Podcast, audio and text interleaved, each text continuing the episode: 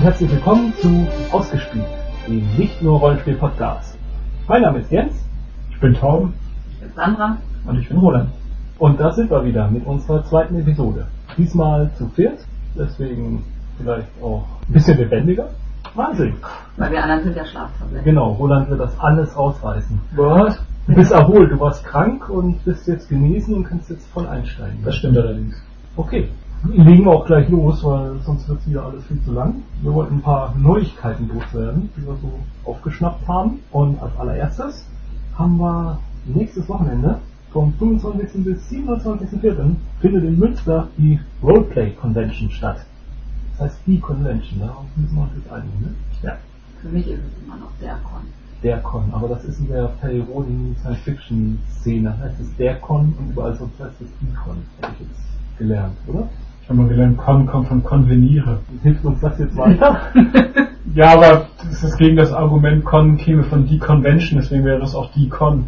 Ja, aber Convention ist ein englisches Wort, wo es keine Artikel gibt. Ja, da macht man es nach Sprachgefühl. Und bei Convention, Also bei PR wurde immer gesagt, der Con kommt von der Konvent. Nur dann hätte man es ja eigentlich mit K schreiben sollen, oder? Oder sehe sehe ich das falsch? Der Kongress. Wir werden es nicht mehr klären können, denke ich. Ich glaube, deswegen schneiden wir das auch raus. Ah, nein, das ist ein gutes Thema, das bleibt drin. Kann Äh, man mal drüber reden. ich finde auch. Aber jetzt haben wir auch genug. Ja, das lassen wir es darüber. Äh, ja, aber wir fahren hin. Zumindest 50% von uns fahren hin. Mhm. Oder noch mehr. hm, äh, ich nicht. Okay, dann 50% von uns. Aber wir, wir verraten nicht, welche 50%. Nachdem 50% gerade gesagt haben, dass sie es nicht sind. Ja, stimmt. Da ist was dran. Okay, man kann es dann rauskriegen. Äh, aber keine Angst, wir werden keinerlei Interviews dort machen. Wir werden niemanden belästigen. Und Zumindest nicht mit Interviews. Nee, nicht mit Interviews, genau, mit anderen Dingen vielleicht. Und wir werden uns auch nicht zu erkennen geben, oder? oder? Natürlich, wir würden uns zu erkennen geben, wenn uns jemand anspricht, aber Seid ihr nicht die Stars von diesem neuen Podcast? diese Stimmen, die ich immer höre. Zünde das Haus an. Ich glaube, ich werde ein Babylon 5 T-Shirt tragen. Vielleicht kann man mich daran gut. Okay. Und ich trage eine Brille und ich bin unrasiert. Aber ich glaube, das hilft auch nicht wirklich weiter. und wenn uns jemand bestrafen will für das, was wir hier machen, treten mir gegen das Bein oder so nicht ins Gesicht schlagen. bitte. Okay. Ja, also zur Roleplay Convention. Da fahren wir hin und äh, da gibt es viele schöne Dinge zu sehen, hoffentlich. Ja. Schauen wir mal. Die Nummer mit den Interviews werden diesmal ja auch dankenswerterweise, wie man seit kurzem weiß, die äh, Leute von Dorp TV übernehmen, die ja schon bei der Spiel letztes Jahr sehr schöne Filminterviews gemacht haben und auch als äh, Filmpodcast online gestellt haben. Und diesmal werden die einen eigenen Stand haben, so berichten sie, auf dem, wodurch sie äh, halt viel schneller die Sachen ins Netz stellen können und man fast relativ, so versprechen sie es zumindest, relativ direkt auch von außen bei der RPC dabei sein kann. Ja, und äh, wir haben, also ich habe mir mal ein bisschen was, es soll einige Workshops geben, also in irgendwelchen Außenzelten, die aufgebaut werden. Da sind einige Sachen dabei, die ich ganz interessant fand. Ein Workshop zum Schreiben und Veröffentlichen, ein Workshop zur vierten Edition von D&D. Ich meine, ich habe noch nie wirklich Dungeons Dragons gespielt, muss ich zugeben, aber äh, ich verfolge das ja immer weiter und mal schauen, was aus der vierten Edition wird. Vielleicht überzeugt mich das dann mal, von dem alten Klassiker da auch mal einzusteigen. Ja, zu Cthulhu wird es einen Workshop geben. Cthulhu ist immer, ist immer gut. Cthulhu geht immer. Und äh, sonntags findet dann auch noch ein Workshop zu Traveler statt, was mich ja eigentlich ziemlich interessiert hätte, aber da sind wir wahrscheinlich nicht mehr dort. Nur den Samstag wird es dort geben. Traveler ist ein Klassiker unter den Science-Fiction-Rollenspielen. Ich weiß da auch noch nicht so viel von, aber ich habe so viel schon von gehört, dass ich mich da tatsächlich mal interessiert hätte. Aber naja, wer dort ist, soll sich das mal angucken und mir berichten vielleicht. Ja, es werden auch viele Computerspiele zu gewesen sein. Also mich interessiert ehrlich gesagt am meisten Traten das äh, neue Computerspiel zum DSA-Universum. Ja, also die, die Rollenspiele zu DSA waren eigentlich immer klasse. Ja. Alle das hier am Tisch gespielt, die Dreier-Trilogie zu den DSA-Rollenspielen? Ähm, also die Nordland-Trilogie Ja, habe ich den ersten von gespielt, ja. Den ersten nur. Ja, den haben wir alle Ich glaube, wir drei. alle gespielt. Ackert. Äh, nee, DSA, meine DSA-Erfahrung war, glaube ich, das Typische. Als Schüler hat man eine Basisbox, fängt mal an mit einer, einer Runde und dann Und dann nie wieder. Na, Was aber nicht an DSA lag, sondern einfach. da ohne kein erfahrener Rollenspieler dabei. Bei mir ist das genau dasselbe damals mit D&D passiert. Ich habe auch äh, irgendwann mal eine Einsteigerbox D&D geschenkt bekommen, konnte damit aber ehrlich gesagt nicht so, ich fand es sehr interessant, konnte da aber, also das war noch, kurz nach der Grundschule muss das gewesen sein, äh, konnte damit aber irgendwie nichts anfangen, habe auch keine Leute gefunden, die da mitspielen wollten, deswegen, ich habe die Box glaube ich sogar noch irgendwo, aber äh, gespielt habe ich dann nie was, außer vielleicht mal so ein Solo-Abenteuer, was da drin Hm, ist das jetzt was wert? ist. Dazu ist sie glaube ich zu verwahrt. Man, man, man sollte immer die Mitspieler gleich mitliefern bei Mhm. diesen Rollenspielboxen. Das würde reichlich weiterhelfen, aber dazu kommen wir später, glaube ich, auch noch. Ne? Warhammer Online soll angeblich spielbar dort sein. Tja, da warten wir ja schon lange drauf. Warhammer, yay! ja, also ich, ich bin vom, äh, wir haben uns ja jetzt mit dem Warhammer Pen and Paper Fantasy Rollenspiel einige Male schon beschäftigt, da bin ich eigentlich vom, relativ begeistert von. Äh, Tabletop nicht so. Hätte Also nicht, dass wir nicht davon begeistert werden, wir kennen es einfach gar nicht Wir so. sind richtig. alle keine Tabletopper. Das müssen wir leider. Oh, ich habe mir eine Demo auf der Spielemesse mal angeschaut. Es war ja durchaus lustig, aber doch auch sehr glücksabhängig, ob die flüchtende Armee jetzt auch noch in die andere Einheit reinrennt und die noch mitreißt. Oh, da hast du jetzt wahrscheinlich was gesagt, wofür wir uns halt schlimm kritisieren wird, dass das überhaupt nicht glücksabhängig ist, sondern dass man das strategisch nutzen kann. Ja gut, wahrscheinlich muss man gleich darauf achten, wie man sie aufstellt, um es zu vermeiden. Wer weiß, wer weiß. Ja, da, da geben wir zu, wir haben alle keine Ahnung. Ja. Ich hatte das Hero Quest Brettspiel in meiner Hm, das haben wir auch. Ich fürchte, Das dass ist sehr weit vom Tabletop entfernt. Das ist dann, ja, vielleicht die, die Kinderversion davon. Ja, mal gespannt. Warhammer Online, der viel gelobte WoW-Killer. Naja, mal Ja, abwarten. Ich habe so Befürchtungen, dass das nichts wird, solange es jetzt schon dauert. Aber naja, Es vielleicht können wir was sehen. Ja, also mit Sicherheit wird man ganz tolle Sachen da sehen können. Ja, Age of Conan, der nächste WoW-Killer, ist auch auf dem Weg und soll da auch spielbar sein. Äh, Age of Conan höre ich bisher immer nur, dass man nackte Brüste sehen soll und dass man äh, Körperteile abschlagen kann. Und Kneipenschlägerei, ganz wichtig. Ja, äh, Ja, das, das klang wirklich ganz lustig. Kneipenschlägerei-Sachen, aber ja, also das motiviert? ja, ja.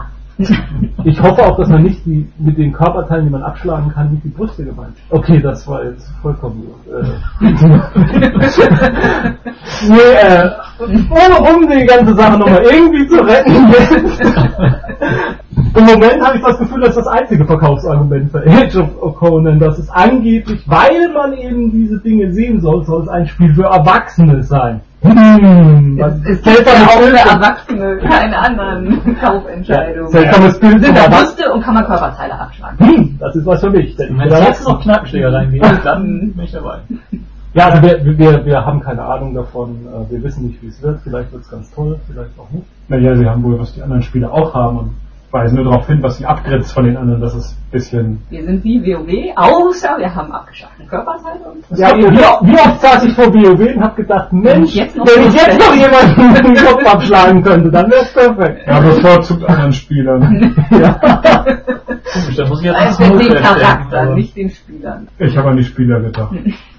Oder gestern an den GM, oder? Nee, der kann ja auch nichts dafür. Der, der konnte nichts dafür, nein. Dem Techniker, der für die Server zuständig ist. Der sitzt da ja aber auch nicht vor und Chor wird damit nicht auch sein. Wer weiß. Das könnte einiges erklären. Ja.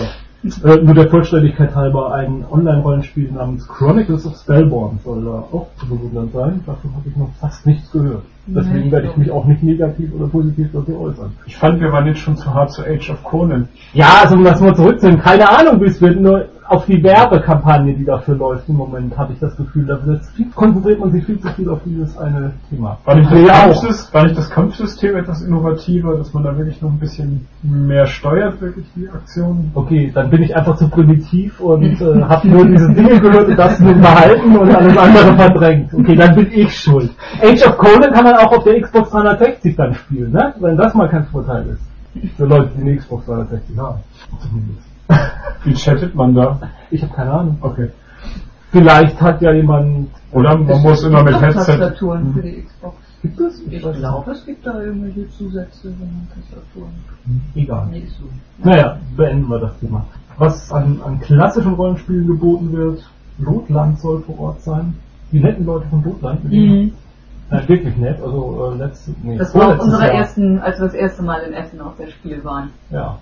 Wann war die mit? Ja. Die waren so nett, dass wir auch was gekauft haben. Mhm. Ne? Wir haben es dann auch gespielt, aber irgendwie sind wir, es, es war nicht schlecht, wir sind Nee, Spaß irgendwie gemacht. Aber, nicht äh, dabei geblieben, weil Ja, so viele Zeit andere. Zeit ja, ja. So viele Spiele, so wenig Zeit. Ja, ein, ja, diverse andere Rollenspielverlage, 13-Mann-Verlag, Feder und Schwert wird da sein, Pegasus wird natürlich da sein. Wir hatten ein, zwei Zusammenstöße mit Pegasus, oder? Wir wurden mal, Trinke Zulu raus, Ja. dafür sind sie sehr zu loben. genau. Und manchmal ist auch lustig. Ja, und, Ja. und, und, aber sie haben uns mal in eine Rollenspielrunde versetzt. Zweimal. Zweimal? Also, Teilrunde, das, die Teilrunden Rollenspielrunde, aber das Teilrunden Rollenspiel ist jetzt mittlerweile auch nicht mehr bei Pegasus zu bekommen, ne? Die haben Ah, sich selbstständig gemacht. Von daher geben wir ihnen nochmal eine Chance. Ja, wahrscheinlich. Cthulhu ist so großartig, wir müssen immer wieder eine Chance geben. Ja, und diverse andere kleine Rollenspielverlage, die ich vom Namen her gar nicht so kenne, aber die wir gleich später vielleicht nochmal erwähnen werden. Von daher würde ich jetzt unser Berichterstattung über die Roleplay Convention erstmal beenden. Beim nächsten Mal dann, wie es uns gefallen hat. Nächstes Thema. Letztes Mal mussten wir ja leider über den Tod von Gary Gygax berichten und äh, ja, irgendwie scheint sich so als Rubrik bei uns einzustellen, dass wir immer wieder, wer hat im letzten Monat ausgespielt. Und damit wollen wir dann auch nur Leute erwähnen, die wir richtig gut oder deren Werk wir richtig gut finden und wir bedauern, dass sie ausgespielt haben, sozusagen, auf diesem Planeten. Und dieses Mal zum einen Arthur C. Clarke, Autor diverser Science-Fiction-Stories und jedem bekannt wahrscheinlich aus dem Film 2001, Odyssee im Weltall. Naja, nicht aus dem Film. Äh, durch den Film. Er hat nicht persönlich mitgespielt. Oder hat er vielleicht ein Camu... Äh, Cam Nein, ich er wüsste. nicht. Ja. Er war der dritte Affe von rechts am Anfang. Das kann durchaus sein. Ich weiß nicht. Ich habe einige Romane von ihm, glaube ich, gelesen. Ich habe aus der 2001-Serie sozusagen, die ja dann nach dem Film wohl erst richtig entstanden ist. Also wenn ich es richtig in Erinnerung habe, ist der Film nach einer Kurzgeschichte von Arthur C. Clarke. Ja, an dem Drehbuch hat er mitgearbeitet. Ja, also es, ähm, Grundlage ist eine Kurzgeschichte von ihm und Stanley Kubrick und, und Arthur C. Clarke haben sich dann äh, meines Wissens zusammengesetzt und parallel das Drehbuch und den Roman geschrieben. Mhm. Natürlich miteinander. Also sowohl der eine hat am Drehbuch mitgeschrieben, als auch der andere den, den Roman mit beeinflusst und das ist dann parallel rausgekommen, der Film und der Roman. Der Film nichts, was man sich jede Woche mal ansehen will, aber wirklich ein Ereignis. Ja, Meilenstein auf jeden Fall. Mhm. Erst vor einigen Wochen mit Studenten zusammen im Seminarraum geguckt. Das Beste war die Intermission in der Mitte des Films. Zwei Minuten Ja. schwarzer Bild und nur dieses, dieser merkwürdige Gesang. Stimmt.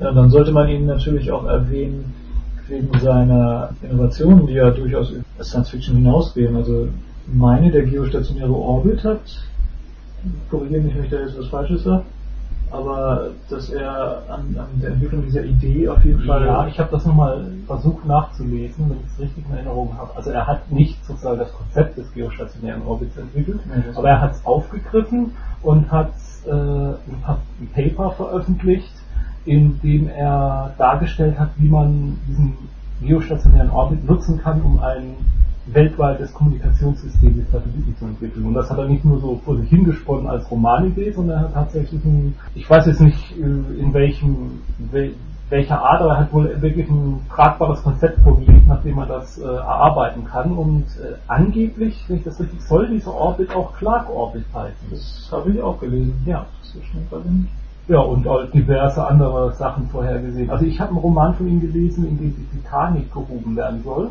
Und das war der, das erste Mal, dass ich was damals als Kind was von dem 2000, von dem Millennium Bug gehört habe. Das war damals Thema in diesem Roman. Hat er geschrieben? Da fragst du mich jetzt in Bredouille, ich weiß es nicht, aber ich habe ihn bestimmt in den Ende der 80er, Anfang der 90er Also gelesen. ein ganzes Stück bevor alle Und anderen. war, war für mich also das erste Mal, dass ich von diesem Thema überhaupt gehört habe. Also Ja, und nicht unerwähnt bleiben darf natürlich auch der Weltraumfahrstuhl. auch von ihm. Ähm, Das da bin ich jetzt wieder auch nicht sicher, aber auf jeden Fall gibt es einen, einen Roman von ihm zu dem Thema und er wird zumindest in den äh, einschlägigen Wiki-Artikeln immer damit in Verbindung gebracht, dass er wenigstens ein Pionier dieser Mhm. Idee und dieser Technologie ist. Die liegt auf meinem zu lesen Stapel. Schon ziemlich lange. Ja, also dafür soll man ihn weiterhin rühmen und äh, sein Werk weiterhin lesen und es gibt ja noch einige Arthur C. Clarke Romane, die man mal vornehmen kann. Ja. ja, der zweite Verlust den wir hinnehmen mussten, ist Charlton Heston. Charlton Heston ist gestorben. Ja, in den letzten Jahren leider nur noch bekannt als äh, Waffenlobbyist, aber zuvor in Filmen wie Planet der Affen zu sehen. Green.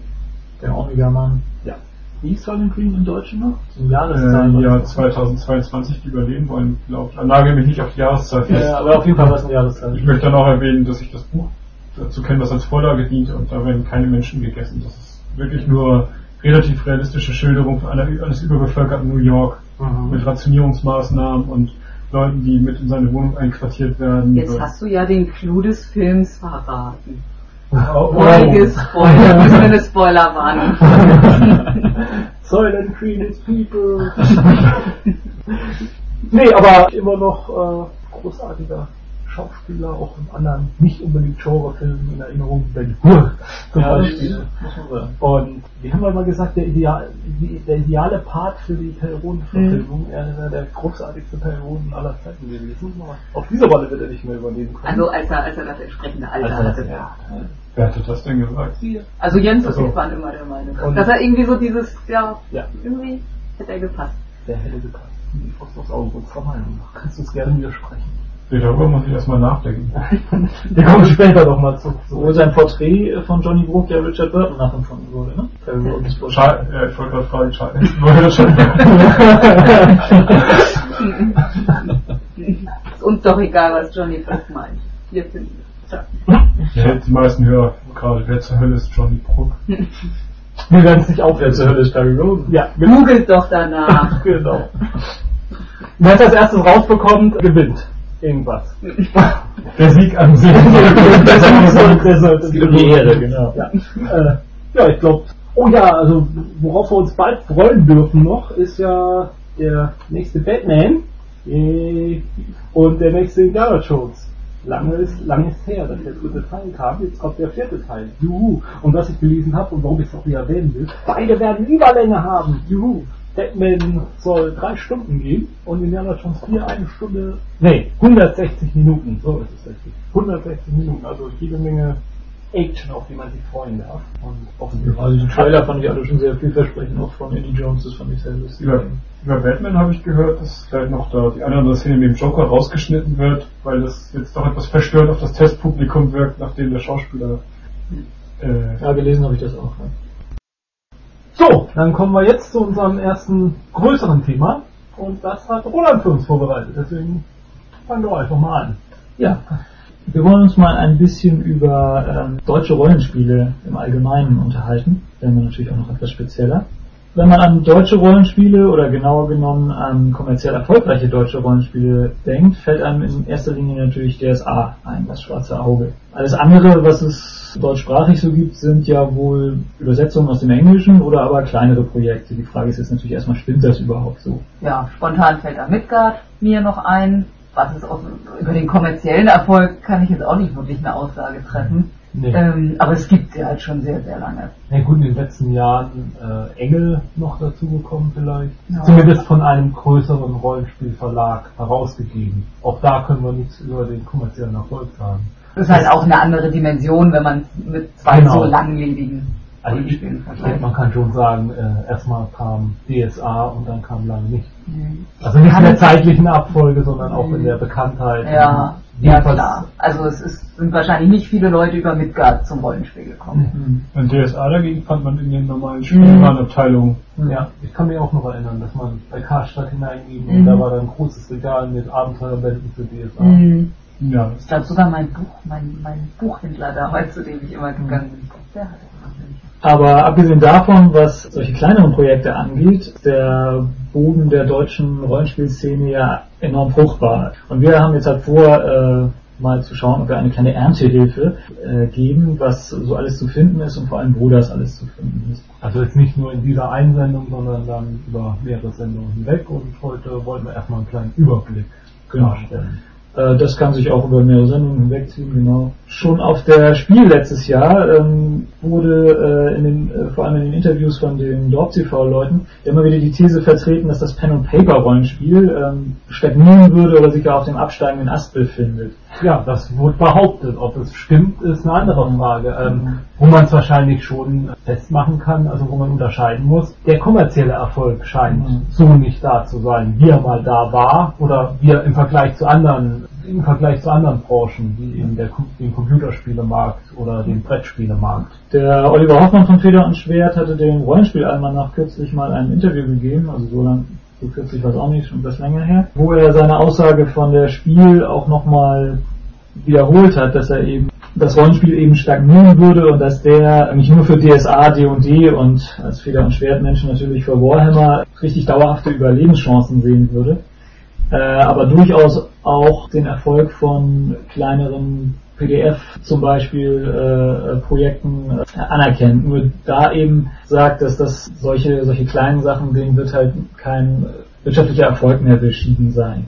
Wobei die Frage ist, ist das für uns Konsumenten denn überhaupt wichtig, dass so etwas kommerziell erfolgreich ist? Naja gut, wenn, wenn sowas kommerziell irgendwie fruchtbar ist, dann steigt natürlich die Auswahl. Also, also das, Pro das Problem, was ich sehe, ist folgendes. Bei allen anderen Dingen, sagen wir mal zum Beispiel, gehen wir mal davon aus, der Science-Fiction-Markt würde zusammenbrechen und Science-Fiction kann man kommerziell nicht mehr erfolgreich verkaufen. Es gibt aber immer noch genug Fans, die Science-Fiction-Romane schreiben würden und die sind auch annehmbar in der Qualität oder auch richtig gut und die liest man gerne und dann bin ich als Konsum als Science Fiction Fan kann sagen, ich krieg meine Dosis, die ich brauche, irgendwie. Bei Rollenspielmarkt ist das Problem, bin ja auch auf Mitspieler angewiesen, um richtig gut mit äh, Rollen spielen zu können. Und wenn es irgendwann mal, sagen wir mal, es gibt nur noch eine Handvoll Rollenspiele, die kommerziell verlegt werden, oder malen wir den Teufel an der Wand, irgendwann sagt keiner, es lohnt sich mehr Rollenspiel, dann wird es natürlich auch schwieriger, an Mitspieler zu kommen. Und da ist vielleicht die Krux, die wir haben, wo wir sagen müssen, wir sind doch sehr daran interessiert, dass Rollenspiele auch kommerziell erfolgreich sind, damit eine große Spielerbasis da ist. Ja, also man kann sagen, für uns die wir schon Rollenspiele spielen, ist das letztendlich alles wurscht. Mhm. Es gibt viele Systeme, wie wir haben ja vorhin schon mal gesagt, so viele Systeme, so wenig Zeit. Mhm. Das, das, wird uns bis zum Lebensende reichen und wir haben auch genug Fantasie, uns eigene Szenarios auszudenken und also wir sind versorgt, aber also wir wollen ja jetzt äh, gleich auch oder ich will ja jetzt gleich auch darauf hinaus, dass es eben äh, zumindest jetzt in diesem Moment noch zahlreiche Möglichkeiten gibt, äh, Sachen zu finden äh, und äh, dass die die äh, Produktion von Rollenspielen jetzt kommerziell oder nicht halt groß ist und dass man wirklich eine ganze Menge findet. Aber trotzdem auf diese ähm, dieses Nachwuchsproblem, so sagt der Oliver Hoffmann ja auch, dass das große Problem eben sei, äh, er gibt ja immer World of Warcraft die Schuld, dass der ganze, ist auch wieder die Frage, ob man das so sehen kann, dass, ähm, dass dadurch man halt ein Problem hat, Nachwuchs zu generieren. Wir können jetzt mal kurz äh, eine kleine Runde machen, auf was, was es da für Möglichkeiten geben könnte. Äh. Also ich habe mir, mir fiel dann als in Vorbereitung auf das Thema äh, was ein, was man, was vielleicht sogar dagegen sprechen würde, gegen diese These. Und zwar haben wir ja in unserer kleinen World of Warcraft Gilde, die im Moment nicht so richtig aktiv ist, aber ähm, naja, mal schauen wir mal wieder.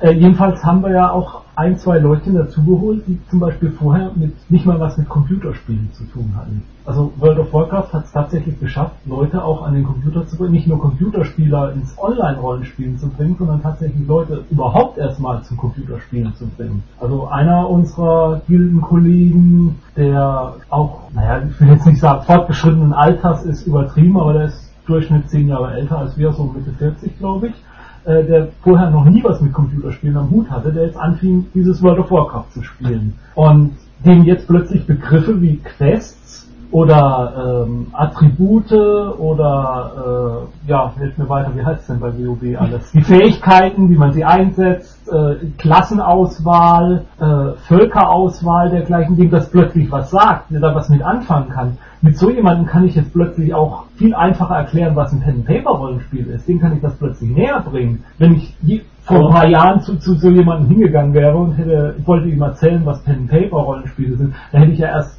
ja bei Null anfangen müssen und im Moment ist da was, worauf man aufbauen kann. Um da gleich mal kritisch nachzuhaken, ähm, äh, du hast ja das Alter dieses äh, der Person schon angesprochen. Nachwuchs. Ja, eben, und äh, äh, wir sind ja nun auch schon äh, etwas gesetzteren Alters, nein, das ist jetzt übertrieben, aber es geht ja gerade bei der Nachwuchspflege oder bei Nachwuchsgewinnung gerade darum, junge Leute eben, die Beispiele, die wir für, von uns ja immer genannt haben. Wir hatten alle oder viele von uns hatten diese Einsteigerboxen, auch wenn wir damit vielleicht noch nicht viel anfangen konnten. Aber in meinem Fall zumindest oder unser aller Fall hat es dazu geführt, dass man dann halt vielleicht in der Oberstufe oder halt ein bisschen später mit einem anderen Rollenspiel angefangen hat, weil man da irgendwie schon mal Kontakt zu hatte. Ja, aber das, das widerspricht ja jetzt nicht dem, was Jens gesagt hat. Man, das gilt ja auch für jetzt junge Leute, dem, bei denen hat man ja jetzt auch einen ganz anderen Level, wo man ansetzen kann, um denen zu erklären, was Pen and Paper ist. Aber könnte ein WoW-Kiddie, um mal äh, so äh, klischeehaft äh, zu sprechen, wenn der in die, äh,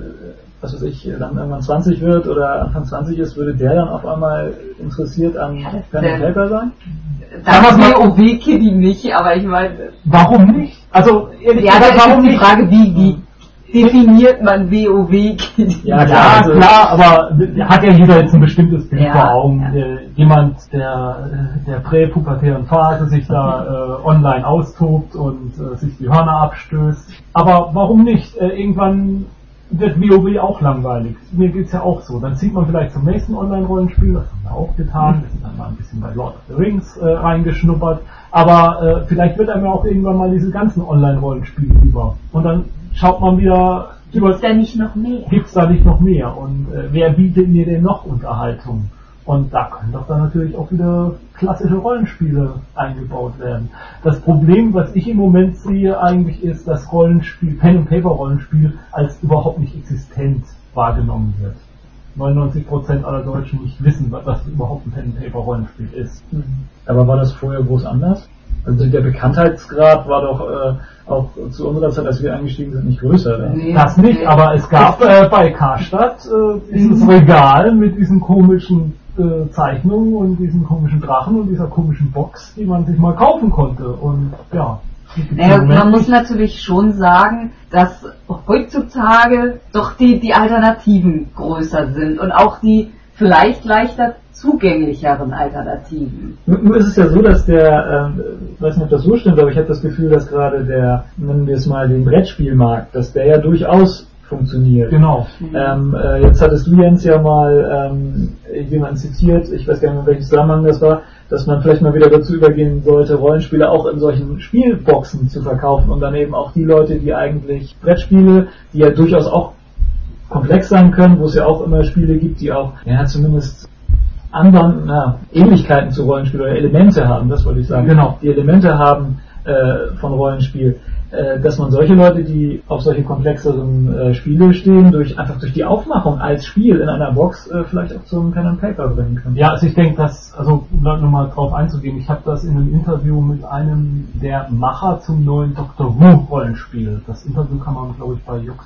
Pop Radio äh, sich ansehen. Und äh, er erwähnt halt, dass eben Rollenspiele, Rollenspielbücher nicht als Spiele wahrgenommen werden, sondern jemand geht in den Laden und sieht da ein Buch und verbindet damit kein Spiel. Und naja, wenn man es überhaupt irgendwo im Laden sieht, das ist ja das ja. andere Problem. Und er sagt dann, dass sie das Doctor Who Rollenspiel ganz bewusst in einer Box rausbringen wollen, was ja auch passt, wenn man Doctor Who kennt. ähm, jemand meinte dann auch gleich, ist denn die Box auch innen größer als außen?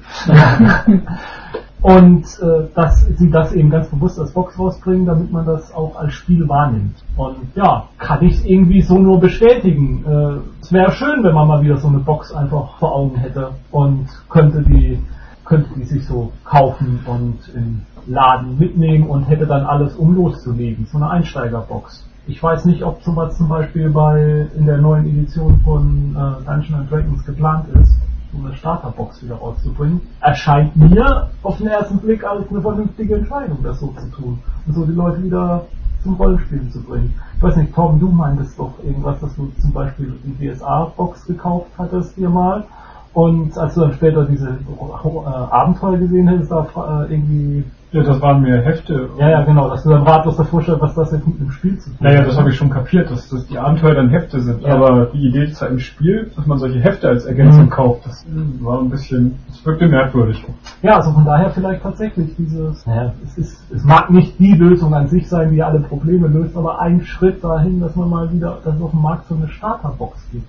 Und was man vielleicht auch nochmal erwähnen muss, äh, wo man vielleicht auch sehen kann, äh, dass das Rollenspiel einfach nicht tot ist, nicht tot zu kriegen ist. Brettspiele habe ich das Gefühl, übernehmen in den letzten Jahren auch immer mehr Rollenspielelemente. Also schauen wir uns mal ähm, als gutes Beispiel äh, Arkham Horror an. Brettspiele, was in dem jeder Spieler dann einen Charakter übernimmt. Und ich könnte mir durchaus vorstellen, wenn man versucht, jemand Neues ins Rollenspiel reinzubringen, dass man mit ihm zusammen Arkham Horror spielt und dabei vielleicht sogar mal anfängt, ein bisschen so die Regeln zu tweaken, dass man vielleicht ein bisschen mehr Rollenspiel, immer mehr Rollenspiel reinbringt, dass man sagt, ein bisschen mehr einfach beachtet, ich spiele jetzt eine Nonne, genau. die würde jetzt nicht in dem was ist denn so die schönste Lokalität da in Arkham? Ja. Die wird da nicht reingehen, wenn es nicht unbedingt notwendig ist. In die Hafenkneipe? Gibt es eine ja, Hafenkneipe?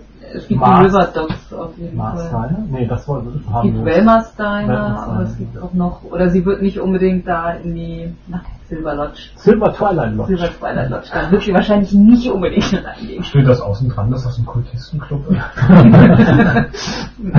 wir müssen draußen bleiben. Ja, also von daher, da kommen ja immer mehr Rollenspiele. Also, wir haben es nochmal so, es fehlt irgendwie im Moment das Einsteigerprodukt, um neu in Rollenspiele reinzukommen. Ja. Ist mein Eindruck jedenfalls. Ja. Gut, äh, zurück zum Thema.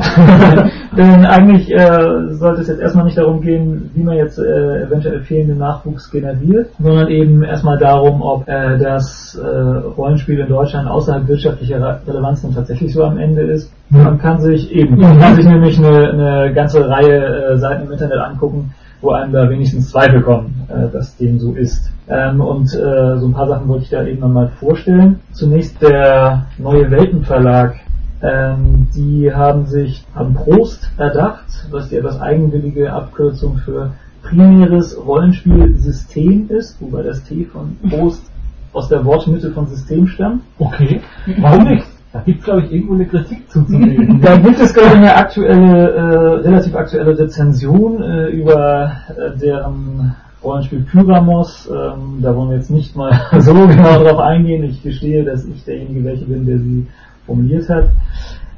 Wie auch immer, ähm, man hat sich beim Neue Welten Verlag ein eigenes, äh, zunächst einmal ein eigenes äh, Rollenspielsystem ausgedacht, eben dieses Prost, der recht äh, umfangreich ist. Äh, die Befürworter dieses Systems äh, kann man alles in den Kommentaren unter der unter meiner Rezension lesen, äh, halten es für sehr gut spielbar. Ähm, es ist grundsätzlich erstmal so ausgelegt, dass äh, man dafür das in unterschiedlichen Welten äh, spielen kann. Pyramos ist eben äh, ein, eine Beispielwelt, die die entwickelt haben. Die Seite ähm, prost-rollenspiel.de, wo man, äh, wo sich der oder wo der Verlag sein Produkt präsentiert, ähm, ist nicht unbedingt aktuell, dennoch kann man alle Sachen dort ja nicht runterladen, sondern bestellen, denn ähm, das ist natürlich kostenpflichtig oder ähm, der Verlag bietet seine, der Verlag verlangt für seine Produkte natürlich ähm, einen Preis, der allerdings recht günstig ist, also mit etwas über 20 23,80 steht hier. Genau, ist das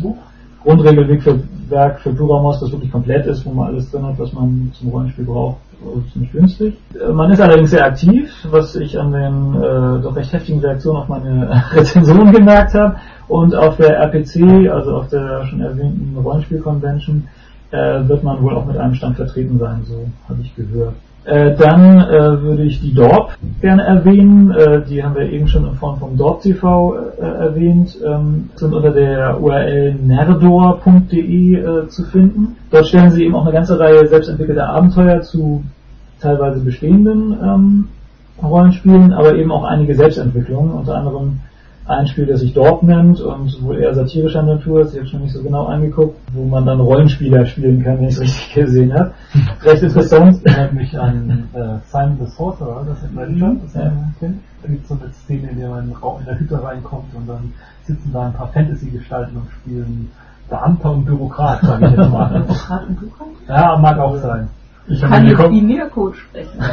ich habe mir die komplette Spielrunde mal angesehen, bis sich das wiederholt. Ja, das ist, dauert einige Zeit, das ist sehr unterhaltsam, wenn man es noch zum Laufen bringt auf seinem Ich glaube, der eine benutzt dann seinen äh, Kollegen neben sich äh, und versucht mit dem eine Tür einzuschlagen. Der spielt dann einen Soldaten. Ja.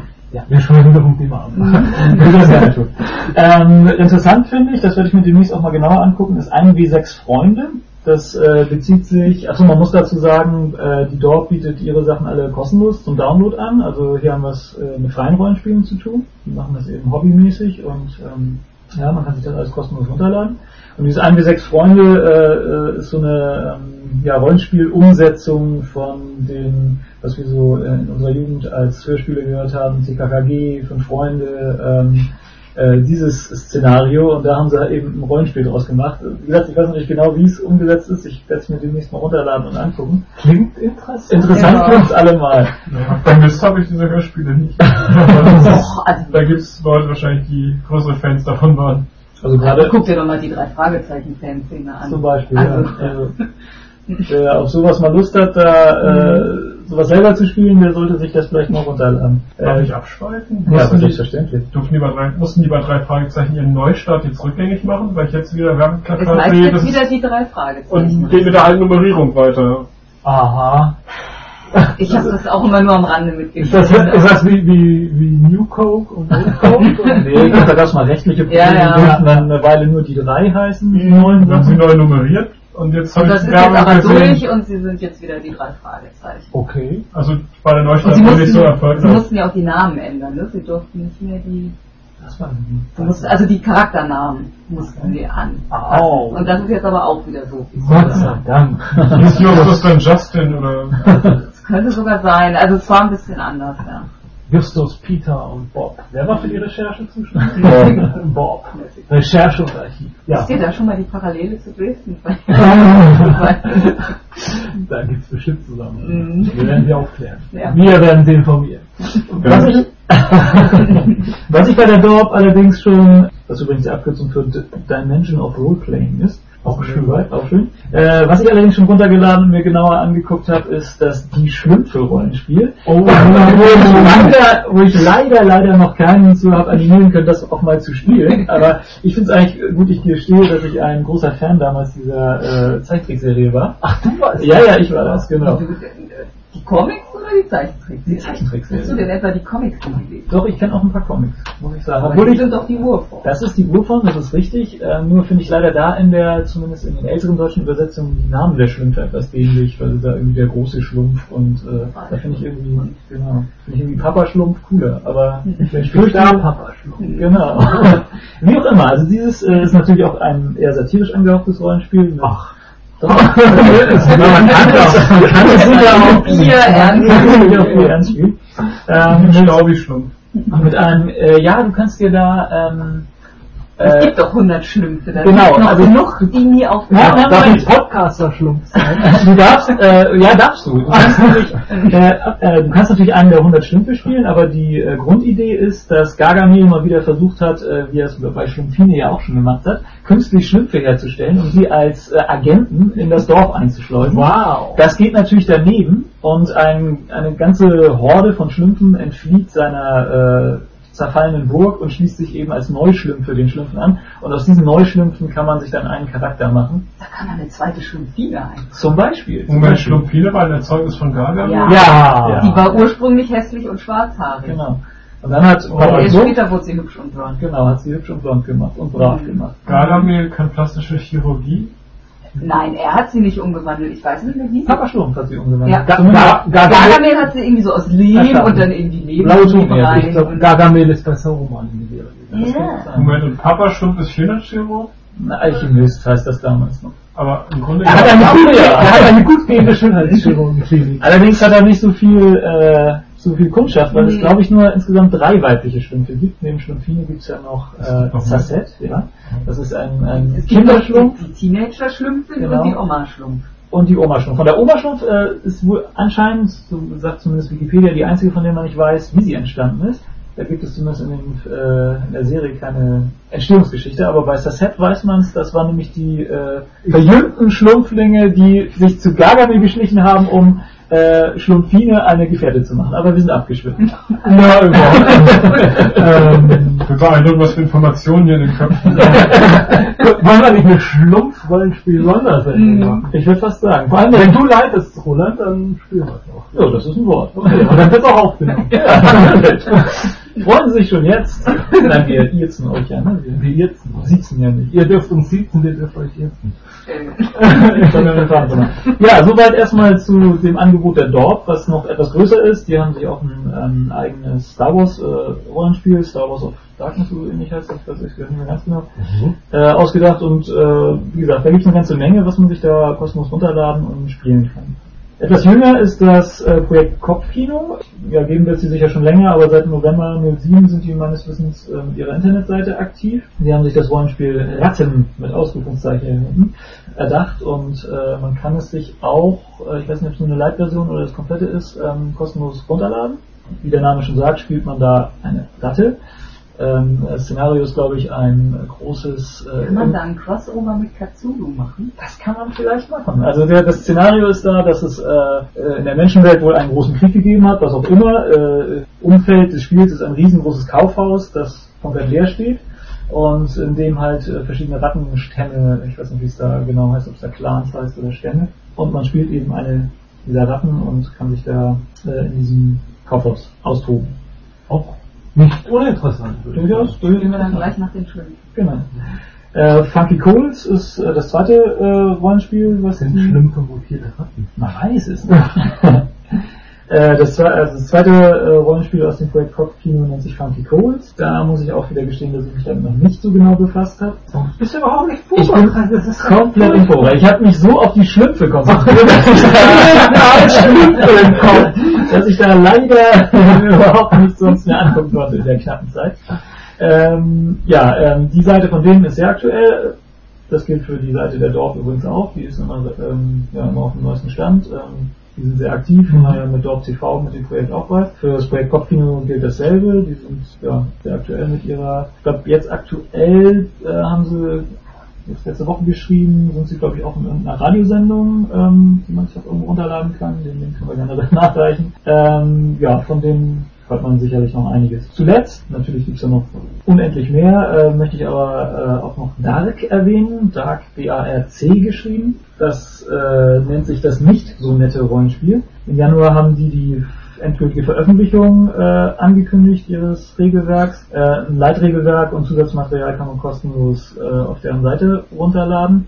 Die wollen das Ganze aber wohl etwas äh, kommerzieller gestalten. Kurz zum Hintergrund, es ist letztlich ein, eine Mischung aus einem Fantasy- und einem Endzeit-Szenario. Man hat eine Fantasy-Welt, äh, die aber postapokalyptisch ist, also man spielt das übliche, Zwergen, Elfen und Menschen, aber hat eben eine total dreckige, heruntergekommene äh, Endzeitwelt, was, wie ich finde, wie ich so gelesen habe, eigentlich ein ganz interessantes Szenario abgibt, was man sich durchaus auch mal anschauen könnte. Ein bisschen wie Warhammer in der Endzeit.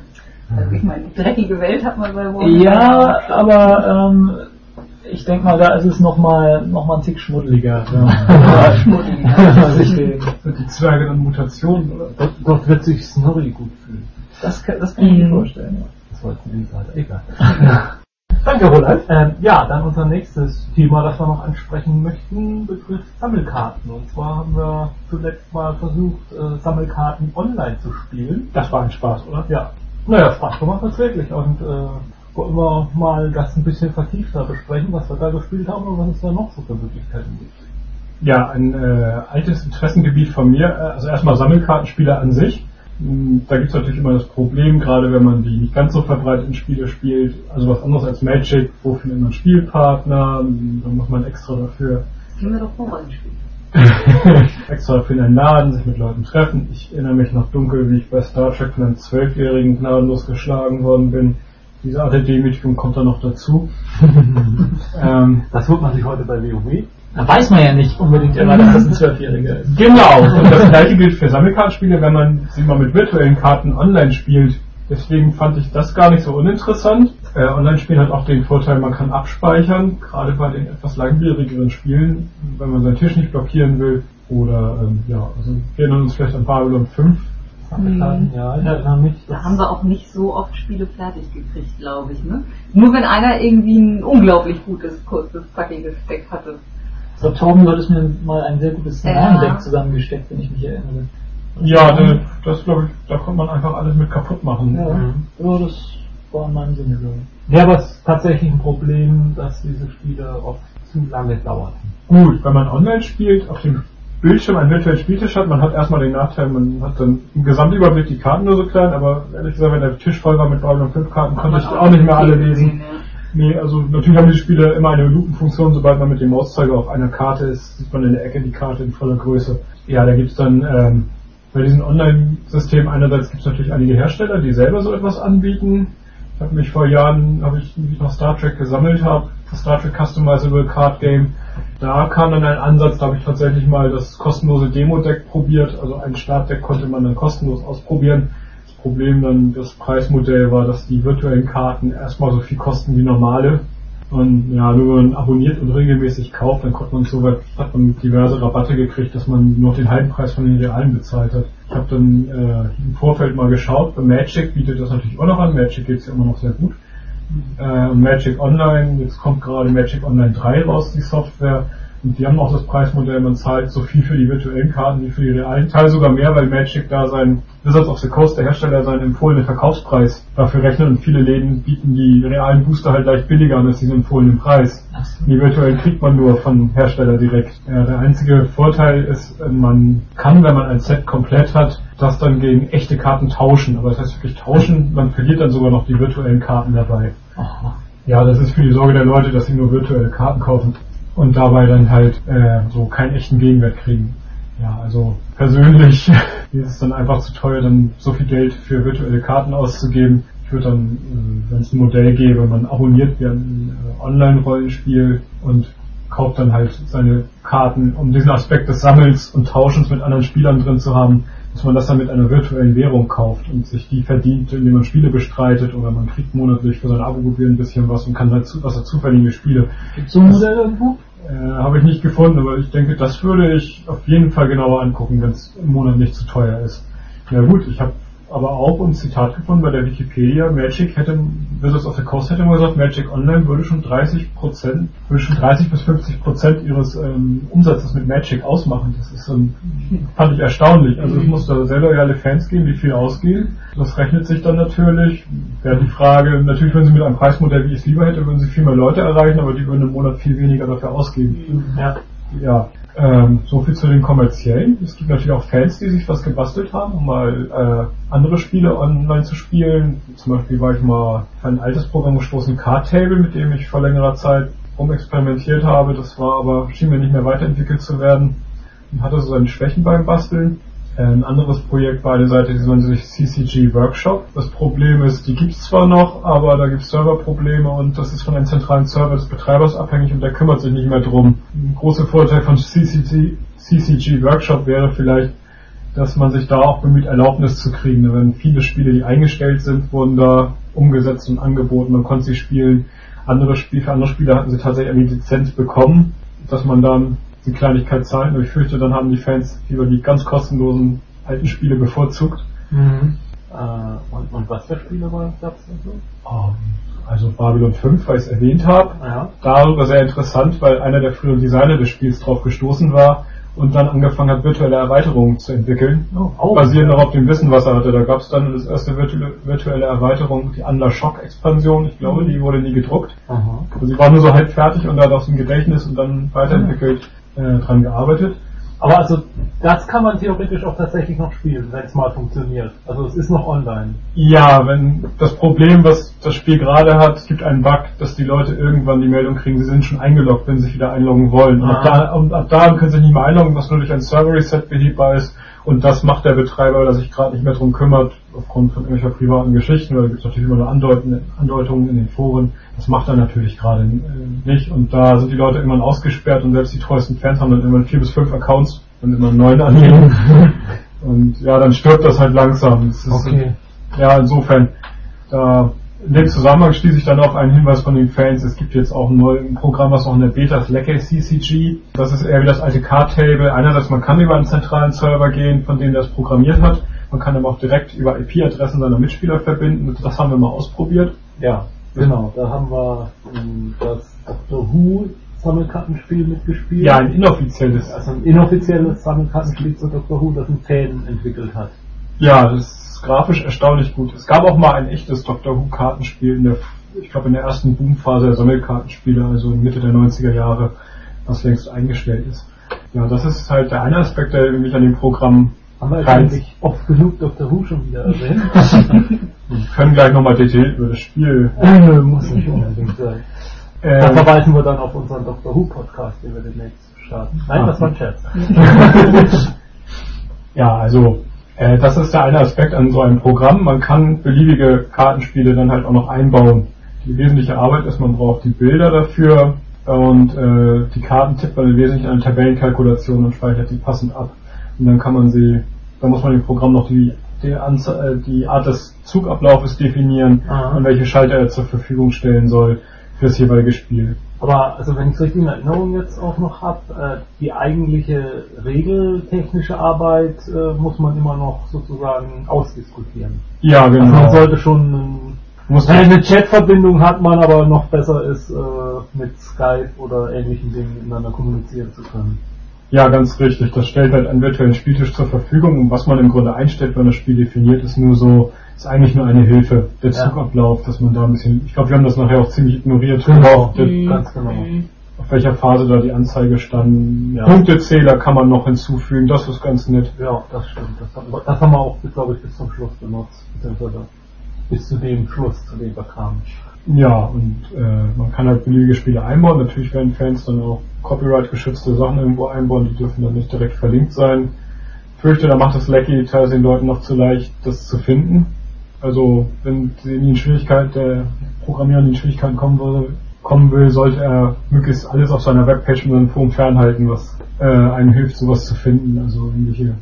Ja, nee, können wir ganz offen drüber reden, dass da, dass die bei diesen Leggy äh, nicht wirklich drum kümmern, beziehungsweise das wohl auch gutheißen, dass da andere Dinge benutzt werden, die, ähm, eben nicht so Fanprojekte sind wie dieses Doctor Who, was wir gespielt haben. Und was ich in, insoweit halt gerade bei, Projek bei Sammelkartenspielen, die eingestellt wurden, wie Babylon 5 oder so, auch nicht wirklich verwerflich empfinden kann, weil wo, wo sollen sich Fans sonst noch treffen können und da richtig mitspielen können? Bei anderen Sachen, wenn man da ich weiß nicht, zum Beispiel Magic, wo es auch ein kostenpflichtiges Alternative gibt, da ist es natürlich, da fängt es langsam an, aus der Grauzone raus, rauszugehen. Ja, natürlich wollen die Leute dann Magic mit sowas auch spielen. Und da ist es dann, wenn es dann eine Konkurrenz wäre zu den kommerziellen, momentan ist es wahrscheinlich einfach zu klein. Ja, ich denke auch, das sind ein paar hundert, sagen wir mal, sagen ein paar hundert Fans, die da jetzt in diesen äh, ja, Software spielen, die ja auch nicht so einfach zu bedienen ist oder sagen wir mal ein bisschen Einarbeitungszeit bedarf und, und leicht abstürzt. Ja, äh, also von daher wird es wahrscheinlich auch überhaupt kein Problem darstellen für irgendjemanden, sich damit zu beschäftigen. Nur wenn wenn es tatsächlich mal größer werden sollte, wovon ich jetzt eigentlich aber auch nicht wusste. Ja, ich habe mal eingeloggt, da sind fünf, sechs Leute auf dem Server dann mhm. in der typischen Zeit. Also CCG-Workshop hat er da, wurde halt versucht Erlaubnis zu kriegen, da gab es eingestellte Spiele, da ist der Hersteller schon pleite oder nicht mehr erreichbar. Da, das lassen sie dann drauf, bis irgendwann jemand sich beschwert und sagt, nehmt das runter. Und ich hatte den Eindruck, dass meistens die meisten Hersteller da auch nicht gleich geklagt haben, sondern dann äh, Bescheid gegeben haben, nehmt das runter, wir möchten das nicht, dass mhm. das auf die Art noch von jemandem genutzt wird, auch wenn es nicht kommerziell ist und kein ja. Geld damit verdient wird. Ja. Nö, das ist ja auch, also das finde ich schon auch fair, so, wenn man das so regelt. Ja, das ist glaube ich ein allgemeines Dilemma bei Fanseiten, die vielleicht mal übers Ziel hinausschießen und äh, irgendwelche Bilder benutzen, die ja auf denen ein Copyright aufliegt. Also können dann die Rechteinhaber mehr oder weniger fanfreundlich darauf reagieren. Auf einem gewissen Punkt kann man auch verstehen, dass sie das unterbinden. Nö, aber wie gesagt, also zumindest so wie wir es gespielt haben, war es auch mal eine Alternative. Wir mussten uns nicht treffen. Äh, wir mussten und nicht unseren gegenseitig unseren Anblick ertragen, so wie wir es jetzt gerade tun. Nee, also man konnte sich tatsächlich mal schnell online zu so einer Partie verabreden und das hat ja auch zum Großteil sehr gut funktioniert, beziehungsweise die Probleme, die wir dann hatten, lagen nicht an der Software, sondern an den Regeln dieses Fanprojektes, die wir nicht so ganz durchschaut haben oder ja oder Schwächen des Konzepts, wie ja. wir fanden. Ja gut, das, da würde ich jetzt sagen, ich habe also ich habe ja zumindest die Regeln fast gar nicht gelesen und äh, will nicht ausschließen, dass wir irgendwas falsch gemacht haben. Ja, ich habe versucht, das rauszufinden, was ein paar Leute spielen, das ja tatsächlich, indem sie die Karten auch ausdrucken mhm. und damit spielen. Aber ich habe eher das Gefühl, die haben so ein bisschen so den Verhaltenskodex, wie man das spielt, dass man halt Ziele spielt auf äh, die gegnerischen Raumzeitorte, damit der auch eine Gelegenheit hat, damit seinen Dr. Who-Leuten das zu stoppen und ja gut, das, das geht ja zu sehr ins Detail. Ja, das können wir jetzt so nicht darstellen. Ja, auf jeden Fall. Wir hatten das Eindruck, da haben die Regeln ein paar Schwächen, die davon abhängen, dass der gute Wille der Spieler da ist, so zu spielen. ich konnte Jens dann zum Beispiel bei einem Probespiel ziemlich gut blockieren, indem ich ihm einfach keine Gelegenheit mehr geboten habe, Bösen irgendwo aufzuhalten, weil sie ein, Ziel erfüllt hatten und das reicht. Ja, und dann ja sein Pech, wenn er es noch nie geschafft hatte, sie zu stoppen irgendwo. Aber eine schöne Sache bei dem Programm, bei diesem Auftritt scheint ja zu sein, äh, dass man eben die Möglichkeit hat, auch eigene Ideen da einzubringen, eigene Kartenspiele zu entwerfen und äh, dazu schon kann man da sagen, dass das schon ein großer Anteil von denen ist, die es da äh, zu spielen gibt? Also im Forum war, glaube ich, eines genannt, das, da sind ein paar Leute dabei, die ihre eigenen Kartenspiele basteln. Ich weiß nicht, wie viele schon in einem Stadion sind, dass das funktioniert. Ich glaube, einer hat sein, sein Spiel angeboten, dem fehlten noch richtig gute Illustrationen. Ja. Generell finde ich das aber sehr spannend, dass man relativ schnell dann ein eigenes Spiel ein bisschen rumexperimentieren und ausprobieren kann. Also wenn man das so machen wollte, müsste man jedes Mal bei jeder Änderung neu irgendwelche Karten mhm. ausdrucken, beziehungsweise sind wahrscheinlich meistens nur Zettel, die man auf irgendwelche ja, ja. Doppelten von einem anderen Spiel raufklebt. Und dann muss man bei jeder Änderung vielleicht sogar mit, entweder mit Stift da was raufschreiben oder neu ausdrucken. Und mhm. da kann man einfach seine Definition der Karten abändern. Und es ist natürlich eine Möglichkeit, auch mit anderen Spielern besser in Kontakt zu treten und mal zu schaffen, dass man auch mal Leute außerhalb des Projekts mal anfangen, da ein Testspiel mitzumachen. Mhm. Ansonsten dann halt auch einfach mal auf wirklich neutrale Personen trifft. Ja. Genau. Auch vielleicht wirklich mal sagen, scheiße, das ist, was man da gemacht hat. Ja, da. Das gute Freunde vielleicht ewig zu tun. Einfach toll, das hast du ja was das ist super. Eine Möglichkeit für Sammelkartenspieler, sich auch mal andersweitig, wenn mal die eigene Sammelkartenrunde vor Ort mal nicht zusammenkommt, auch mal online zu spielen für wenig Geld bzw. kostenlos zum Teil. Eben Nee, entweder, entweder für sehr viel Geld oder so. ja, das für wenig Geld. Für wenig Geld, für wenig Geld gibt's noch nicht. Das wäre jetzt noch eine Zwischenstufe, die man mal mhm. bräuchte noch. Ja, da wäre ich dabei, glaube ich. Gut, dann kommen wir noch zu unserer allseits beliebten Rubrik äh, Nachrichten für Rollenspieler. Und zwar habe ich diesmal was rausgesucht, äh, einen Artikel, den ich auf Telepolis gefunden habe. Nennt sich Überschrift Eichenhoa auf den Mond. Was verwirrend eigentlich die Überschrift. Es geht nämlich darum, dass ein ESA-Wissenschaftler bzw. ein ESA-Projekt entwickelt wurde, Gedanken drum gemacht hat, was passiert mit dem Wissen der Menschheit, wenn es mal auf dem Planeten Erde zu einer Katastrophe kommen würde und die Zivilisation irgendwie ja, in leichte Schieflage gerät. Und äh, dann wird ja einiges an dem wichtigen Informationen verloren gehen. Zum Beispiel wer bei Superstars gewonnen hat 2008 oder so. Stell dir vor, das Wissen über die Schlümpfe würde verloren Das Wissen oder unser Podcast würde verloren gehen. Das ja, ähm, ja, und deswegen äh, der Gedanke dieses Projekts, eine Datenbank auf dem Mond einzurichten, in der man das Wissen der Menschheit oder das wichtige Wissen der Menschheit speichert und äh, dann mit Hilfe von Stationen auf der Erde, die wohl irgendwie geschützt sein müssen gegen die Apokalypse, wie sie auch immer aussehen mag, äh, abgerufen werden kann. Also die Datenbank auf dem Mond strahlt das Wissen aus und äh, mit diesen äh, Gegenstationen kann es empfangen werden und äh, dann können die äh, äh, glücklichen oder unglücklichen Überlebenden können dann in diese Station gehen und können sich das Wissen zunutze machen und da erfahren sie dann so wichtige Dinge wie ja. Wie baue ich ein Atom? Wie baue ich ein Atom zum Beispiel? Oder äh, ja, vielleicht ist ja auch was Nützliches dabei, zum Beispiel wie äh, mache ich aus einem Stück äh, äh Tierhaut ein äh, Leder und nähe daraus dann ein entsprechend hübsches Gewand oder solche Dinge. Äh, vielleicht vielleicht nützlicher. Oder wie mache ich Feuer? Mal ganz positiv. dann gehen wir mal an den Computer und gucken mal, wie mache ich den Feuer. Oder für uns vielleicht wichtig, wie programmiert man einen vernünftigen RSS-Feed? das wäre vielleicht auch eine wichtige Innovation. Jedenfalls, ähm, ja, habe ich mir jetzt erstmal überlegt, äh, es gibt, was kann man aus so einer Idee machen, so eine Datenbank auf dem Mond? Äh, kann man das irgendwie in ein Rollenspielszenario einbauen? Und da habe ich mir drei äh, Möglichkeiten ausgedacht, nämlich ein Szenario, ein SF-Szenario, das heißt Fiction-Szenario, ein Szenario, das in unserer Zeit spielt und eins äh, Endzeit-Szenario. Welchen soll ich anfangen? Ich wollte erstmal nur fragen, wenn man Empfangsstationen auf der Erde katastrophensicher bauen kann, wieso legt man die Datenbanken dann nicht gleich anstelle dieser Empfangsstationen an? Ja, das sind alles solche Einzelheiten, die man. Äh, okay. Naja, gut, eine Datenspeicherung ist vielleicht schon noch wieder ein bisschen anfällig. Ich denke mal, vielleicht äh, geht es auch darum, zum Beispiel, ähm, wenn eine Atombombe explodiert, dann gibt es auch diesen EMP-Impuls, genau. der dann alles löscht an Daten und so. Und äh, Vielleicht war das der Hintergedanke, dass man die Daten Das, das meine ich, dass, Mund dass so eine Empfangsstation vielleicht mehr aushält als eine Eine Datenspeicherung. Empfangsstation muss ja nur empfangen. Das ist ja nicht so schwierig. Hinterfragen wir es jetzt erstmal nicht. Wobei, äh, was ja auch interessant ist, das schwenken wir nochmal vom Thema ab, jetzt taucht sowas mit so einer Datenbank auf auf dem Mond. Äh, vor ein paar Monaten gab es mal, irgendwo haben sie doch jetzt so, einen- so, so, so einen Tiefkühlbunker gebaut, wo man alle möglichen Pflanzensamen Mhm. gespeichert hat. Auf was bereiten die sich da eigentlich vor? Gibt es etwas, was wir wissen sollen? ja, informiert uns unsere Regierung etwa über wichtige Dinge nicht? Ein Rollenspielszenario in Stiefelakte X. Hm, interessant, sowas gab's noch nicht. Nein, ich hab nicht. Okay. Äh, ja, also ein Gedanke, den man, äh, wie kann man das in einem Jetztzeit-Szenario verarbeiten? Da kam mir der Gedanke, wer bestimmt überhaupt, was wichtige Daten sind und was man auf so einer Datenbank speichert. Da könnte man sich doch vorstellen, ein Szenario, in dem verschiedene Gruppierungen dieses Projekt jetzt anläuft, die Datenbank installiert wird auf dem Mond, mit heutiger Technik wahrscheinlich, vielleicht sogar möglich oder wieder bald möglich. Und äh, dann verschiedene Gruppierungen streiten sich darüber, wer darf denn jetzt auf dieser äh, auf diese Datenbank zugreifen, äh, wer darf äh, sagen, was gespeichert wird, wer darf sagen, wie gespeichert wird. Meine, da könnte man sich verschiedene Interessenkonflikte vorstellen.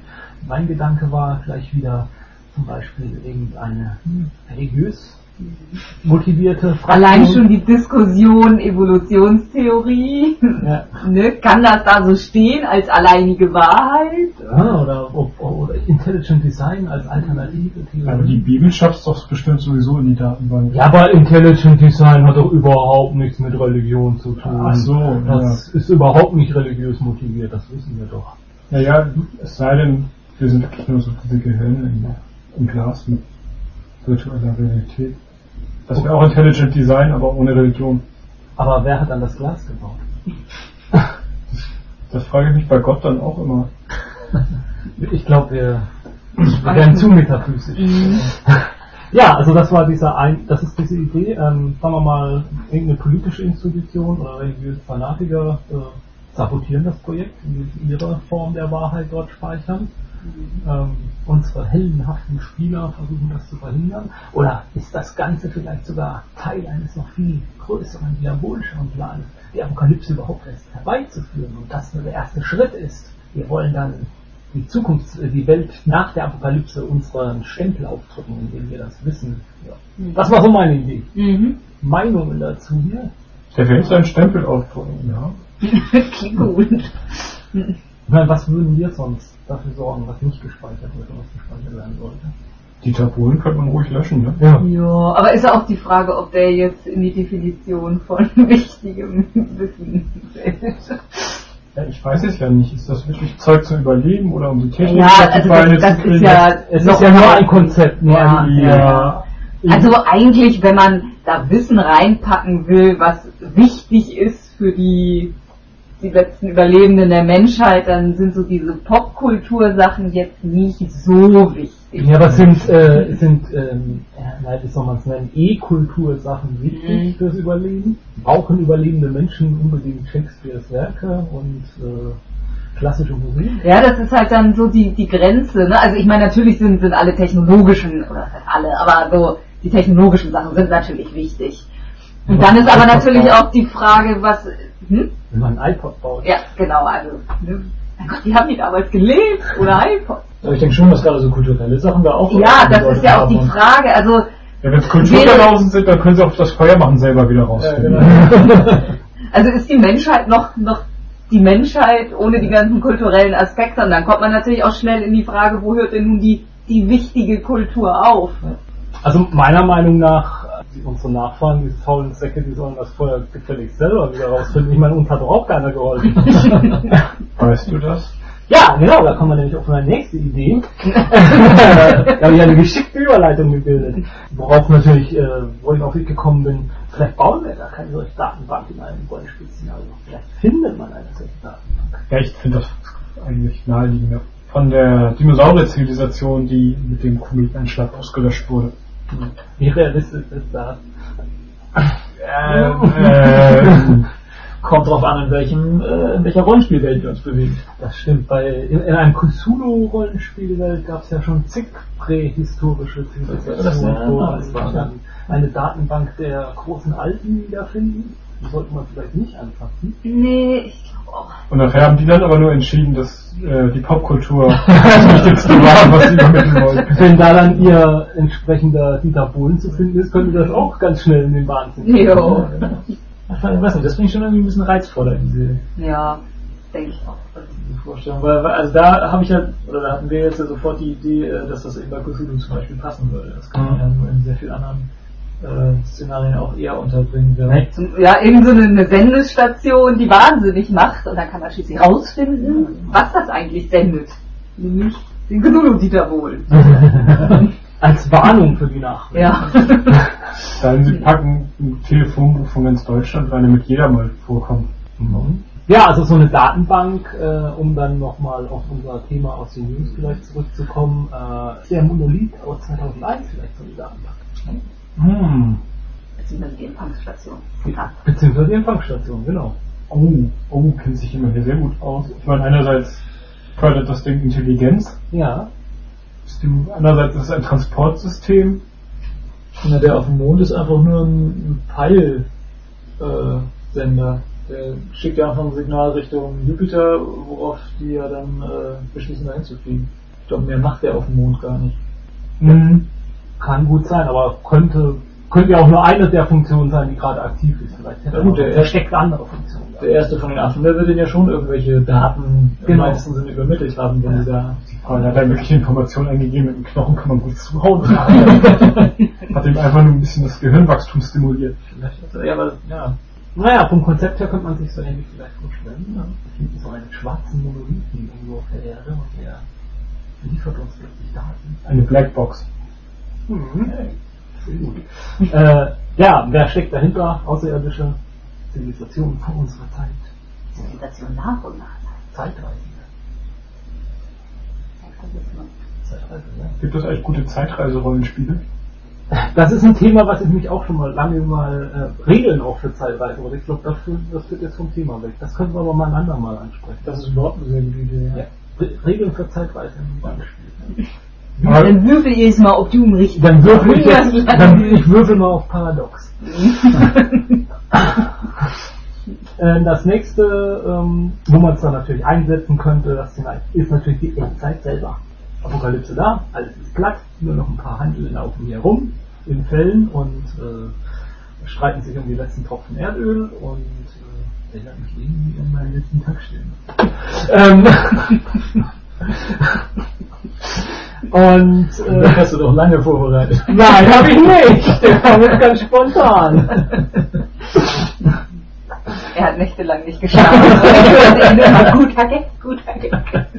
Verleumdung. man spielt manchmal was Postapokalyptisches. Ich weiß nicht, ich habe da. Wenn wir all den anderen Kram weggespielt haben. Ah, okay. Seit langer Zeit. Ich war als Kind so beeindruckt von Wastelands auf dem C64. Das hat jemand gezeigt. Da läuft es auch in der, nach dem Atomkrieg auf der Erde rum. Ihm das gezeigt hat, am Spielstand hat er schon Geigerzähler. Das war sehr nützlich bei einigen Stellen. äh, aber ich glaube, ich habe das, die Anleitung hatte mein Hund gefressen. Okay, nochmal zur Datenbank. Also in diesem apokalyptischen Szenario könnten wir uns ja vorstellen, also in diesem apokalyptischen Szenario könnten wir uns ja vorstellen, dass ein Bösewicht äh, die Datenbank gefunden hat, beziehungsweise den Empfangsdaten und jetzt über mehr Wissen verfügt als alle anderen und damit die Weltherrschaft an sich reißen möchte. Oder diese Empfangsstation ist nur eine Legende und alle jagen danach, unter anderem eben auch wieder Bösewicht. Ja, und die Spieler mit eine Schnitzeljagd. Oder die Spieler stoßen zufällig auf dieses Wissen und müssen sich überlegen, was sie jetzt damit tun wollen. Ob sie ein sie- Utopia erschaffen Sind wollen. drei Weltherrschaft. Weltherrschaft. Utopia, Weltherrschaft. Beides gut. Kann man nicht beides. Muss Ja. man nicht mal eine Utopie zu erschaffen, die Also Weltherrschaft für die, erstmal für haben. die Weltherrscher ist es dann vielleicht das Utopia. Frage ist nur, Ja, für ich meine der die- Menschheit auch zutrifft. Du musst doch die Kontrolle haben, wenn du das ordnungsgemäß einführen willst. Das ist was dran. Ja, also Erstmal alles in ordentliche Bahnen lenken und dann, dann mal ganz langsam wieder ein bisschen private Freiheit zu. Also ich wäre voll der nette Weltherrscher. Machtkorrumpiert. ja gut, vielleicht würde ich mir dann mein Wochenende für mich verlängern. ja. So ein, zwei Statuen wären auch nicht schlecht. Und eine weiße Fantasieuniform. Ja, also die wird ja regelrecht aufgedrängt. Muss ja was repräsentieren. Ja, also da kann man sich einige Szenarien. Ja, also wie gesagt, den Artikel werden wir verlinken und das waren erstmal so unsere, unsere äh, ersten Gedanken dazu, wie man das verwerten kann. Vielleicht fällt ja das ein oder andere Abenteuer Ideen mal dabei ab. Tom macht uns draußen Endzeit-Abenteuer und leitet es. Oh, ich soll mal was leiten. Ja. du willst doch so gerne Endzeit spielen. Ich denke darüber nach. Ja. Das ist ein Versprechen. Verspreche es jetzt und von Hörern. Hier. Nein, Ich will zu. die ganze Welt könnte zuhören. Das ist, wie, das ist wie bei den Übertragungen des Super Bowls, den Endspielen. So und so viele Milliarden Menschen könnten zugucken. Aber außerhalb der USA, ah, nee, außerhalb der USA interessiert das auch Leute inzwischen, aber Ja. Okay, das so viel dazu. So, zum Ende der Sendung, die ja schon lang genug dauert wieder, kommen wir noch zu unserer kleinen Rauswahl von Auswerfer-Rubrik. Ich liebe es! Genau, der geneigte Hörer erkennt vielleicht, dass wir das ausgeweitet haben. Jetzt darf nicht mehr nur ich lieben. Hm, auch wir können Liebe empfinden. Ja, ich habe es gelernt, mühsam. ja, und wir alle lieben Futurama. Das stimmt. Den ersten Film, äh, den ersten Film direkt auf DVD produziert? So war's, ne? Ja, wird nochmal zerlegt für Comedy Central, glaube ich, oder? Ja, nee, aber- oder Cartoon? Nee, Aber jetzt käuflich zu erwerben in ihrem gut sortierten Elektrofachhandel wie DVD, Futurama, äh, In einer gut sortierten Bibliothek natürlich auch auszuleihen. genau. das, Äh, das sollte man tun, damit noch mehr, mehr produziert wird, mehr. ähm, wie heißt der Film genau? Benders Big Score, ich weiß nicht, das Big Score. für die genau. deutsche Fassung eingedeutscht worden? Nö, glaube ich auch nicht. Und äh, Futurama wurde ja leider unglücklicherweise eingestellt. Wer es nicht kennt, Futurama ist eine Science-Fiction-Zeichentrickserie von Matt Groening, besser bekannt aus, als Schöpfer der Simpsons. Und, Das erkennt man auch wieder. Das ist wahr, ja. und äh, hat durchaus den Humor der Simpsons, beziehungsweise ist mittlerweile besser als die Simpsons. Jedenfalls meiner Ansicht nach. Es, es hat mehr noch zusätzlich Geschichten erzählt. Also es geht über den Humor hinaus und erzählt durchaus auch mal echte Geschichten. Und mit Kontinuität. Ja. Erstaunlich. Also ganz, wir die Story ganz grob äh, zusammenfassen. Der Pizzabote Philip Fry wird aus Versehen eingefroren in einer kryogenischen Klinik und erwacht im Jahr 3000 wieder und muss sich dort zurechtfinden mit seinem ur ur ur ur ur ur ur ur ur ur ur ur ur Urenkel und ja, Professor Farnsworth. Ist das nicht ein Neffe? Neffe, Ja, muss. Ja, muss. Ja. muss, muss zwangsläufig, okay. Es sei denn, da ist irgendwas Seltsames in der Familie passiert. Naja, wäre eine Fry. merkwürdige Zeitreisenfolge. Mhm. Das verkompliziert die Angelegenheit. Das ist wahr. Genau, und äh, die Serie wurde leider eingestellt und jetzt ist sie zurück als DVD-Film und sie ist so großartig wie eh und je. Hm, Und hat die ausgefeilste Zeitreisegeschichte oder eine der ausgefeilsten äh, Zeitreisegeschichten, die ich je gesehen habe in einem Science-Fiction-Film, besser als so mancher Science-Fiction-Film, der sich ernst nimmt. Genau. Das stimmt, ja. Tom, ich glaube, du hast ihn zuletzt gesehen. Magst du vielleicht die Story ein klein wenig zusammenfassen des Films? Uh, das Problem ist, die eigentliche Story fängt doch ein bisschen spät an, da möchte ich jetzt nicht zu viel verraten. Ähm, Es gibt Ja. Probleme mit Internet-Scammern, die mit ihren Prinz von Nigeria-Mails und diversen anderen Sachen nach und nach die ganze Kontrolle über die Erde übernehmen. Stimmt, genau.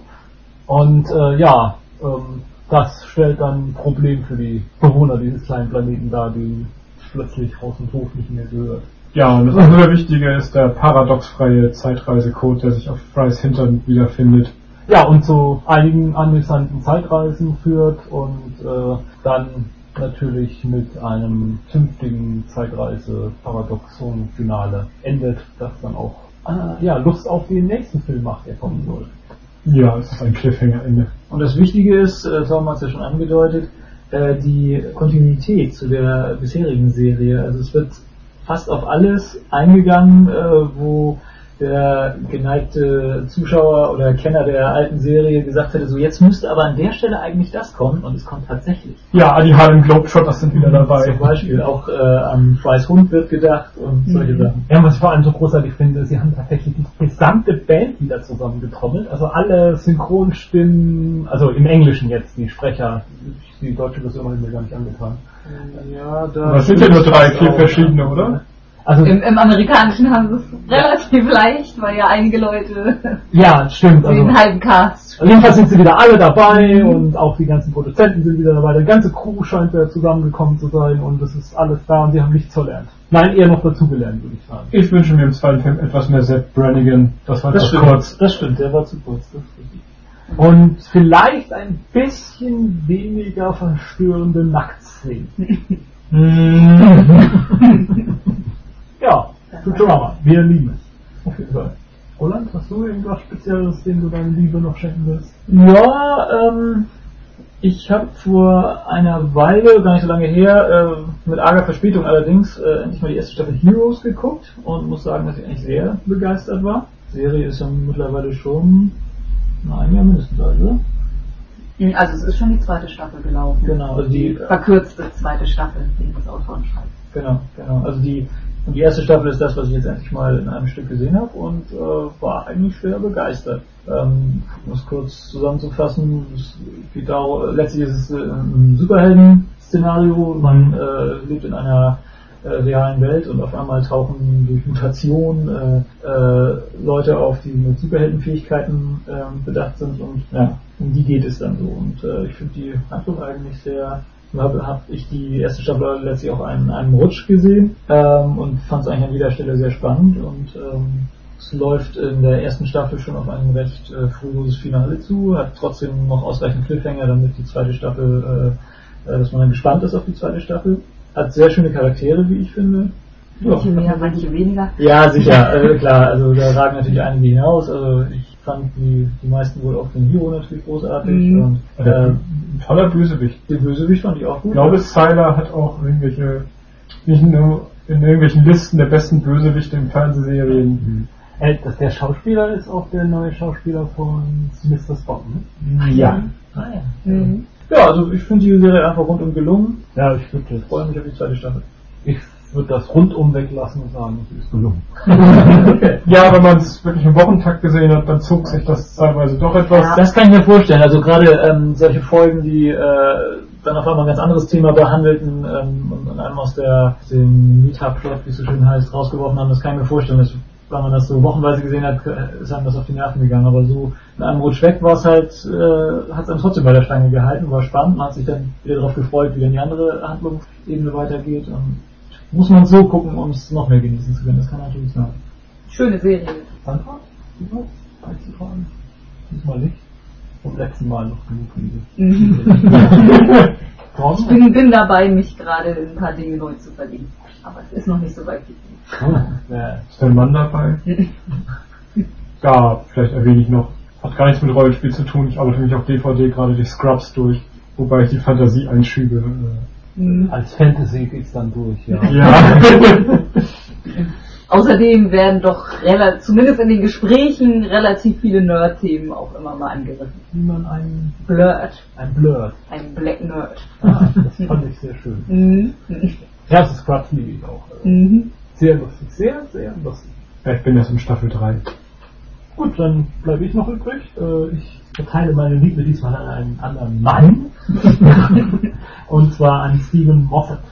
Stephen Moffat ist äh, der Serienmacher, Autor von Serien wie Coupling, die lief in Deutschland, glaube ich, eine Comedy-Serie um ein, drei äh, Männer und drei Frauen ungefähr. Kommt das hin? Die Ja. in verschiedenen Beziehungswirrwarr zueinander standen und äh, wie es sehr lustig ist. Ähm, auch äh, durchaus ein paar Nerd-Themen anspricht, zumindest in der letzten Staffel, die aber allerdings auch nicht so gelungen ist, doch der Besitzer eines Comic-Shops. Ja, noch mehr, ja, ja, der hat so. Ähm, zwischendurch werden auch mal Dinge wie Star Wars, Aliens und Doctor Who verwurstet und äh, ja, durchaus amüsant, aber jetzt nicht unbedingt so ähm, Genre geneigt. Aber wofür ist Stephen Moffat eigentlich noch mehr? Die wissen seine äh, Doctor Who Folgen, für die er Drehbuch geschrieben hat und da ist die Folge Blink, die ich mal hier herausstreichen möchte. Und ich würde sagen, Blink hat die beste Zeitreise-Story überhaupt, die ich jemals gesehen habe. Da muss ich Torben nicht widersprechen, aber wir werden uns jetzt drüber streiten, oder? Ihr kennt Ähm, das aus. Nun, da ich gesagt hatte, das war bei Futurama die beste, die ich je gesehen habe und ich diese Dr. Who-Folge nicht gesehen Sei doch nicht so diplomatisch, wir holen uns jetzt hier auf die Fresse, live vom Publikum.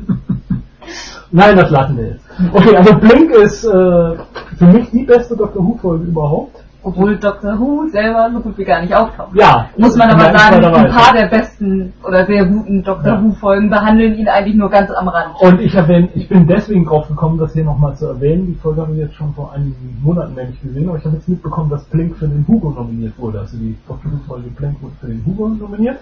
Und äh, ja, sie schildert eine Zeitreisegeschichte und hat sehr ungewöhnliche, für, für, auch für Doctor Who sehr ungewöhnliche Außerirdische, die sich nämlich nur dann bewegen, wenn man sie nicht ansieht. man, und eine der entscheidenden äh, Zitate, was immer du auch tust, war in Doctor Who dann eines, einen der äh, Erdlinge, blinzle nicht.